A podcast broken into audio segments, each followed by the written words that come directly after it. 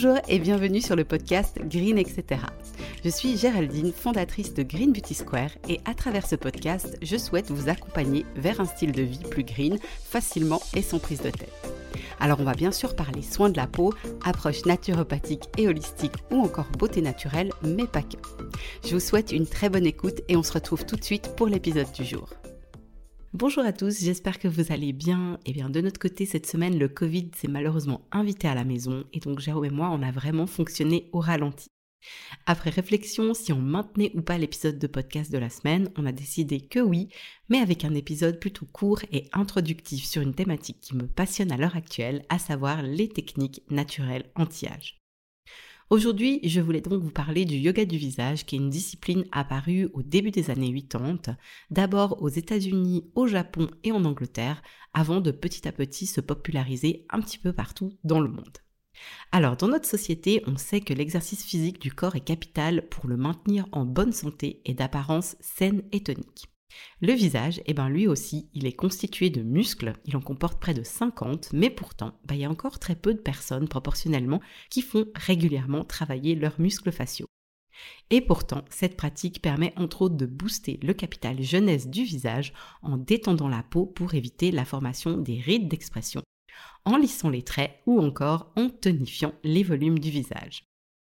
L'avantage de cette pratique, c'est qu'elle s'effectue très facilement au moment de sa routine de soins qui est déjà une habitude quotidienne. Il suffit donc de greffer à cette routine quotidienne quelques gestes ciblés pour booster l'apparence de sa peau et se reconnecter profondément à soi. Dans les faits, le yoga du visage combine des exercices d'étirement pour certains muscles, de renforcement pour d'autres muscles, mais aussi des massages et des pressions sur des points d'acupression. Le but, c'est pas de retrouver son visage de 20 ans, mais plutôt de bien vieillir et de garder un visage harmonieux et aussi tonique que possible, même avec les années qui passent. Cette approche, elle permet un travail global sur les muscles du visage. Ça va permettre de détendre les tensions qui créent des contractions qui à la longue forment des rides d'expression. Et ça va aussi permettre de muscler les zones qui ont tendance à tomber avec le temps pour éviter un affaissement cutané. Finalement, on peut aussi travailler et sculpter certaines zones comme les pommettes ou encore l'ovale du visage grâce à des exercices spécifiques. Pour moi, c'est vraiment une discipline holistique car en plus des nombreux bienfaits dont je vais vous parler juste après, on est vraiment dans le soin de soi global.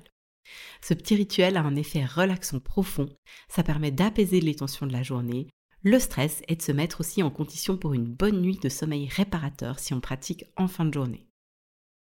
Pour encore renforcer cette dimension bien-être, vous pouvez même créer votre petit environnement spa personnel à la maison en allumant quelques bougies et ou en utilisant un diffuseur de senteur pour encore plus apaiser et détendre votre corps et votre esprit.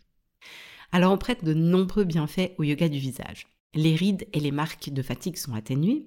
On remarque aussi que les traits sont plus lissés et détendus.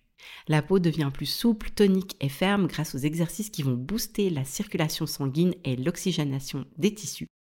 Et on note aussi un vrai coup d'éclat au niveau du teint. L'automassage, c'est vraiment un complément indispensable au yoga du visage.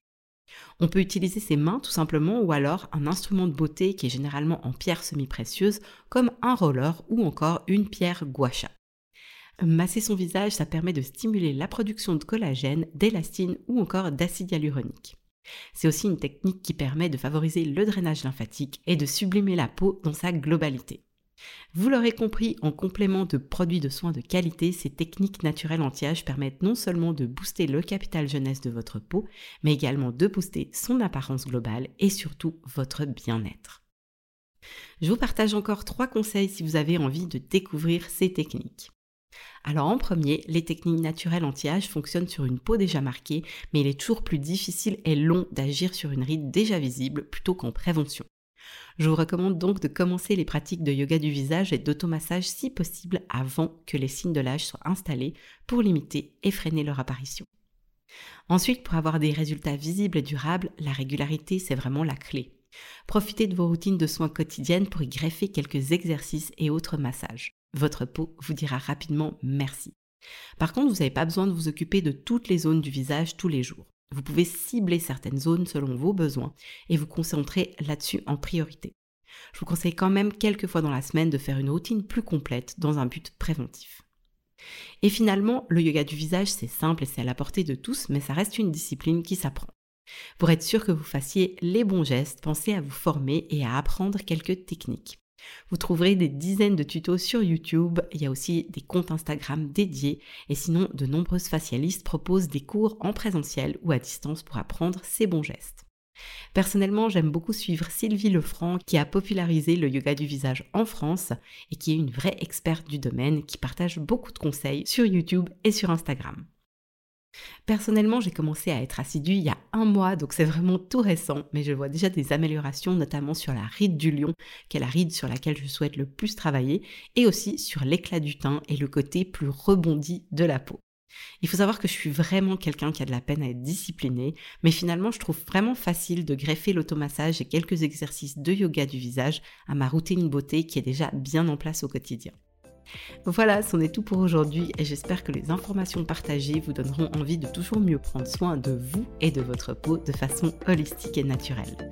Comme d'habitude, vous pouvez vous aussi contribuer à Spread the Green en partageant cet épisode autour de vous et moi je reste comme toujours avec grand plaisir à votre disposition si vous avez des questions. Je vous dis à très bientôt pour un nouvel épisode et d'ici là, prenez soin de vous.